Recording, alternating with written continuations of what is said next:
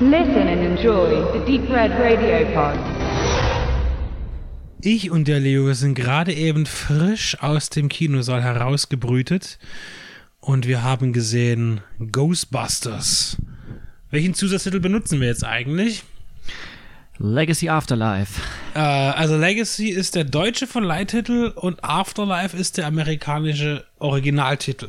Ja, ich glaube, dass einfach beide Zusatztitel schon so mehrfach Verwendung gefunden haben. Legacy natürlich noch mehr, aber ich meine auch Afterlife, ich meine das aus der Videospielindustrie schon mal gehört zu haben, ist jetzt auch nicht super originell. Ich glaube, man hätte dann einfach den übernehmen sollen. Oder man nennt ihn halt äh, Na, wir hatten ja schon gesagt, eigentlich hätte man den einfach konsequent Ghostbusters 3 nennen können, Absolut. weil das wäre tatsächlich ähm, ja doch nachvollziehbar gewesen, aber sicherlich hat man das, selbst wenn man, ich könnte mir sogar vorstellen, dass man darüber nachgedacht hat, hat es dann aber vielleicht nicht gemacht aus, naja, was heißt Respekt oder Stellungnahme zu dem Ghostbusters, äh, viele sagen Unfall, der, ähm, der ja, also der, der als Melissa äh, äh, ähm, Melissa McCarthy. McCarthy-Komödie getarnte Ghostbusters-Film, der ja nicht so gut ankam. Ja, äh, okay, zumindest da, da, wollen bei- wir jetzt, da wollen wir jetzt ja nicht so viel drüber reden und Titel sind ja auch Schall und Rauch, das Nee, äh, sage ich ja schon bei es unserem Professor. Deshalb vermutlich eben nicht Ghostbusters 3, ja, was dem Film auch gut gestanden hätte.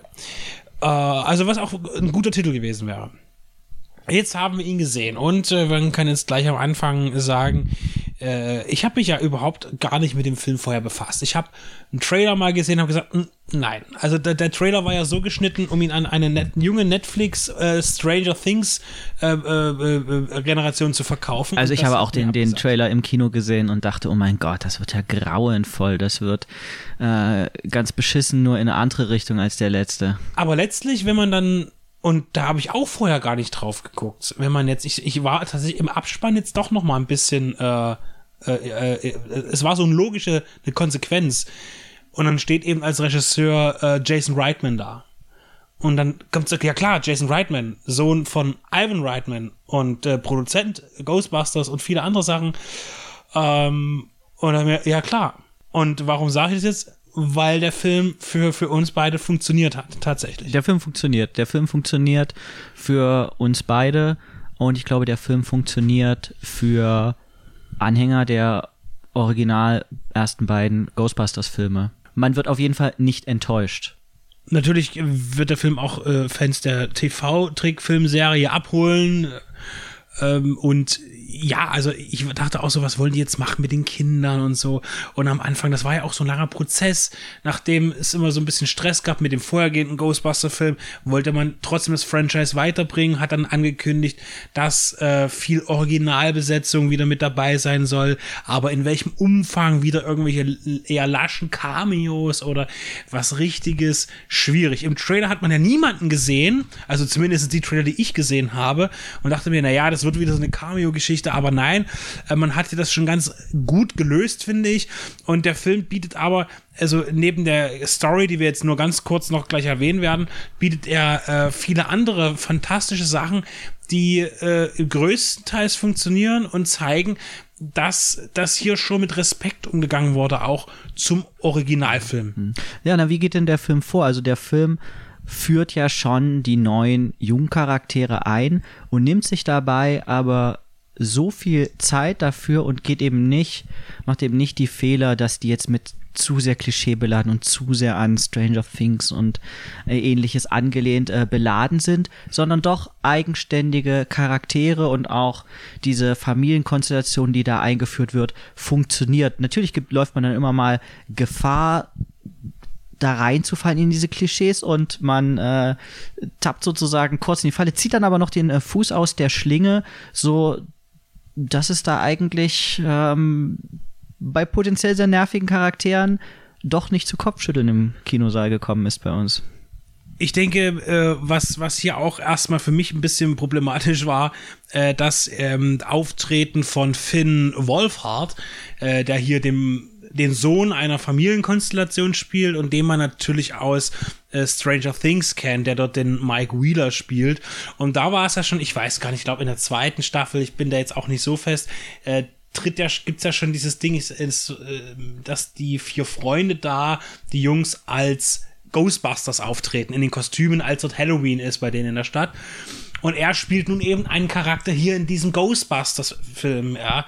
Und äh, das ist natürlich irgendwo auch, äh, ja, wieder eine Konsequenz, Nachvollziehbarkeit, aber gerade er dominiert den Film nicht. Und das finde ich sehr wichtig, dass man das jetzt eben doch nicht eben sagt, ja, er ist jetzt, er ist vielleicht ein kleines Zugpferd, von mir aus kann man immer machen. Und er spielt hier den Trevor, den Bruder von äh, Phoebe, die eigentlich so den Hauptpart hat, finde Ja, ich. sie ist ja auch die Enkeltochter von Egan Spengler, der zu Beginn des Films gleich verstirbt, was dann für die Tochter, die Mutter der beiden bereits erwähnten ähm, ja, Mitprotagonisten da, der Anlass ist, in eben dieses kleine kleine Kaff äh, äh, zu, zu ziehen äh, in das Haus ihres Vaters Egan Spengler und dann ja unfolded, ja, ähm, entpackt sich dann irgendwie diese Geschichte und ja, er war dann ein Geisterjäger und das wurde irgendwie immer belächelt und irgendwie vertuscht und dann kommt das irgendwie alles raus und dann kommen natürlich wieder Geister. Und natürlich hat man sich vor allem, was auch hier die die, die bösen Geister und auch den, den Endgegner Gozer angeht und Zool und so weiter, natürlich total an den ersten Ghostbusters angelehnt und auch orientiert macht das aber auf eine Art und Weise, die nicht nervig ist und auch nicht unbedingt abgekupfert wirkt, sondern eher wie wenn man schon mit so einem großen Moment umgeht, wie dem das gerade, also der Film beginnt auch mit dem Tod von Egan Spengler, dann muss man auch mit was anknüpfen, was ihn auch noch mit betrifft. Deswegen war das schon auch stimmig für mich. Und der Film ist ja auch Harold Ramis gewidmet, äh, als einer der vier Ghostbusters, der eben nicht mehr unter den Leben, Lebenden weilt. Hier aber tatsächlich als Geist wunderbar agiert. Nicht nur sogar als sichtbarer Geist gegen Ende, sondern eben auch vorher als, ja, als unsichtbarer Geist. Ja, ähm, da ist man wirklich nicht nur sehr respektvoll und auch nicht als Gimmick äh, mit umgegangen, um jetzt irgendwie da den Fans mutwillig irgendwie eine Träne äh, in die Augen zu treiben. Man hat das sehr zurückhaltend gemacht, was dann eben erst recht dazu führt. Also ich war da auch durchaus gerührt in dem Moment, als er als Geist so blau durchscheinend das erste Mal auftaucht, weil man das auch nicht jetzt so, ähm, wie jetzt ist irgendwie Jesus erschienen, gefeiert hat, sondern während ähm, ja, gerade die Geisterbekämpfung im Gange ist, taucht er eben auch mit auf und unterstützt mit. Ähm, zieht dann aber jetzt auch nicht, macht das nicht im Alleingang und zieht jetzt auch nicht jegliche Aufmerksamkeit auf sich. Und das hat sich eben auch wieder sehr natürlich angefühlt, denn die Ghostbusters sind ja eben auch ein, ein Team und auch wenn er jetzt äh, im realen Leben und in der Geschichte als erster verstorben ist, ist er trotzdem nicht der, um den sich jetzt da alles dreht. Und man ist auf jeden Fall sehr gut beraten gewesen, ihn nicht sprechen zu lassen. Das wäre natürlich auch ähm, schwierig gewesen bei einem äh, bereits verstorbenen Darsteller, aber das hat ja auch schon andere Filmproduktionen nicht davor zurückgehalten, diesen Fehler einzugehen. Und deswegen sieht man ihn immer mal und er lächelt und guckt und interagiert ein bisschen mit den Figuren. Aber das ist wirklich sehr dezent, sehr respektvoll. Und das war dann schon ein ganz schönes Bild, als eher sein Geist, sozusagen ja, dieser blaue, blaue Schimmer sich so auflöst und in den Sternenhimmel übergeht. Das war sehr angenehm. Ähm, ich finde, dass man hier, was, was den Beginn der Story angeht, äh, auch, musste ich sagen, immer wieder ein bisschen durchschimmert ist. Ich musste auch mal, es ist halt sehr jugendfilmhaft gehalten. Dann kann man auch mal an Super 8 denken von J.J. Abrams. Da musste ich mal, mal so mit den, auch in dem Alter, dann Sehr auch, unterschätzter Film. Super 8. Ja. Sehr stark. äh, nicht unterschätzt und äh, überall geliebt äh, sind die Goonies, äh, der jetzt mehr in die Richtung Abenteuerfilm geht, aber du hast halt auch diese Konstellation von unterschiedlich alten Kindern, Jugendlichen, die halt dann zusammen agieren.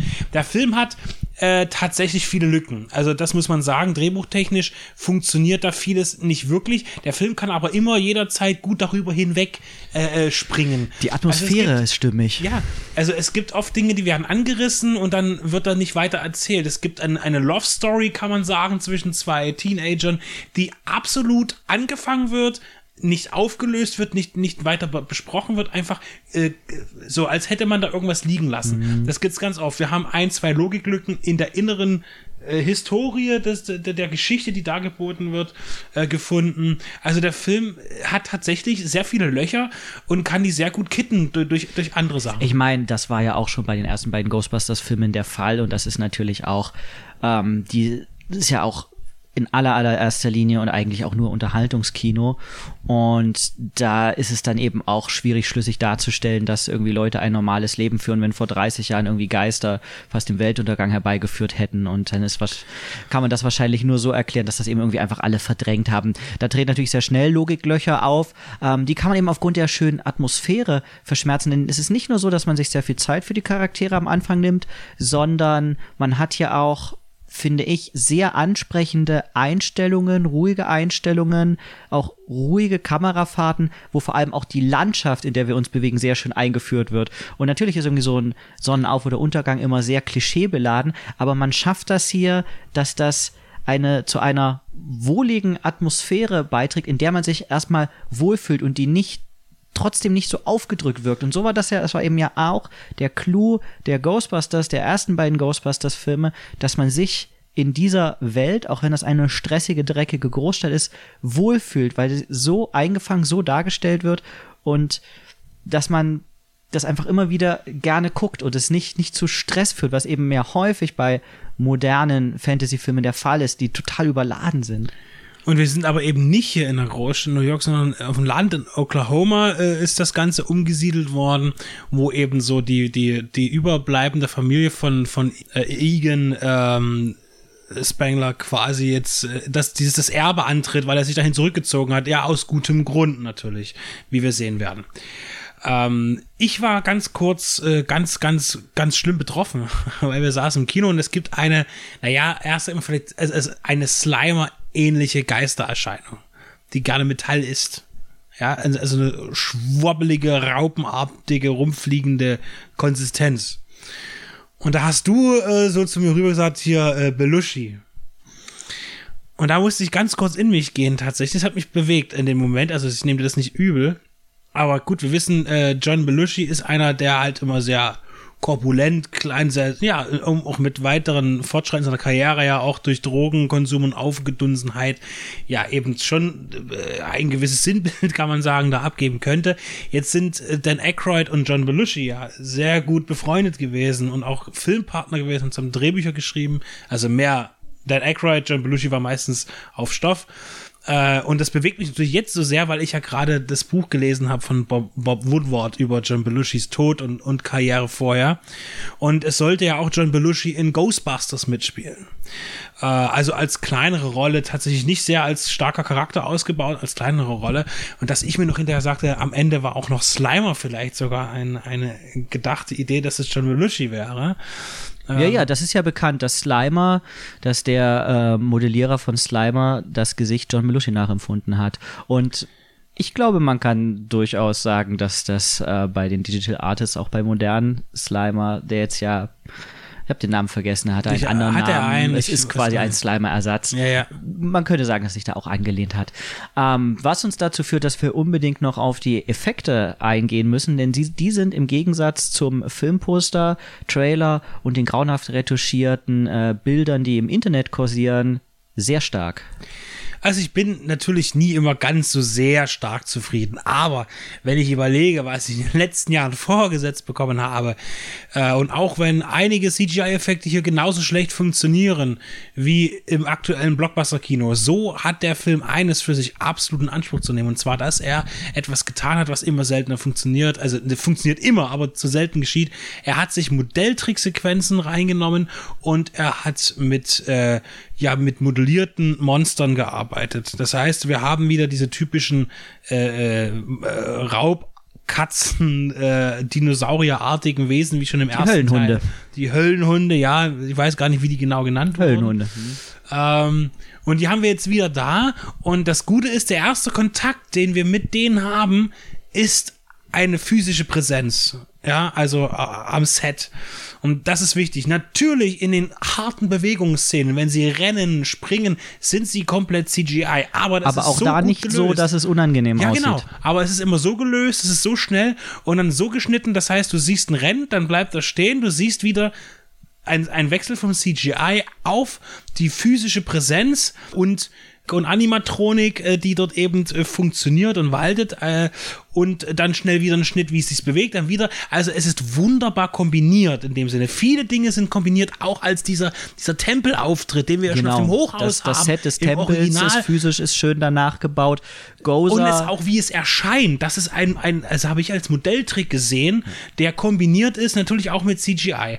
Und das funktioniert in den Film sehr gut Das und gibt ihm Pluspunkte. Das war der Respekt, den ich meinte auch vor dem Original. ganz stark auch Gozers Kostüm. Also Gozer sieht nicht exakt so aus wie in, äh, Go im ersten Ghostbusters-Film, sondern ähnlich und hat eben so dieses, dieses schimmernde ähm, Kostüm, was irgendwie von durch Lichtblitzen durchzogen ist. Und das ist eigentlich auch so das Paradebeispiel für, wo es sinnvoll ist, praktische und digitale Effekte zu kombinieren, denn anders hätte man diesen Effekt einfach nicht erzielen können. Ja, wir wissen, dass das beim Alien-Film äh, auch das ursprünglich durchsichtig sein wollte und dann konnte man das irgendwie nicht praktisch machen.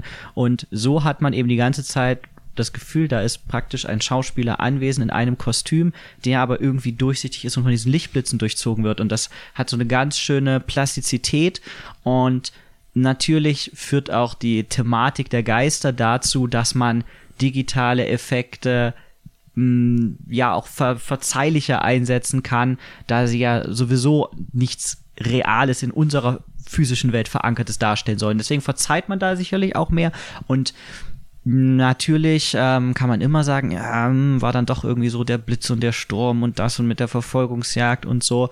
Aber ich denke, dass man hier äh, unter dem, was im aktuellen Kino möglich ist, beziehungsweise was vor allem gewünscht wird, ne, vom Produktionsstudio, auch leider von den Sehgewohnheiten des aktuellen Publikums, ist man, glaube ich, schon beinahe den bestmöglichen Kompromiss eingegangen. Äh, ich habe immer eh immer was zu meckern und bei der einen Auto-Action-Szene habe ich gesagt, ja, das hätte man vielleicht noch ein bisschen mehr äh, ausarbeiten können, aber letztlich äh, so sehr ich immer meine Kritikpunkte finde, gehen hier viele Dinge in die richtige Richtung. Und äh, das ist einfach etwas, das ich dem Film absolut zugutehalten muss. Zusätzlich dazu, dass die Story, die erzählt wird, nicht nervig ist.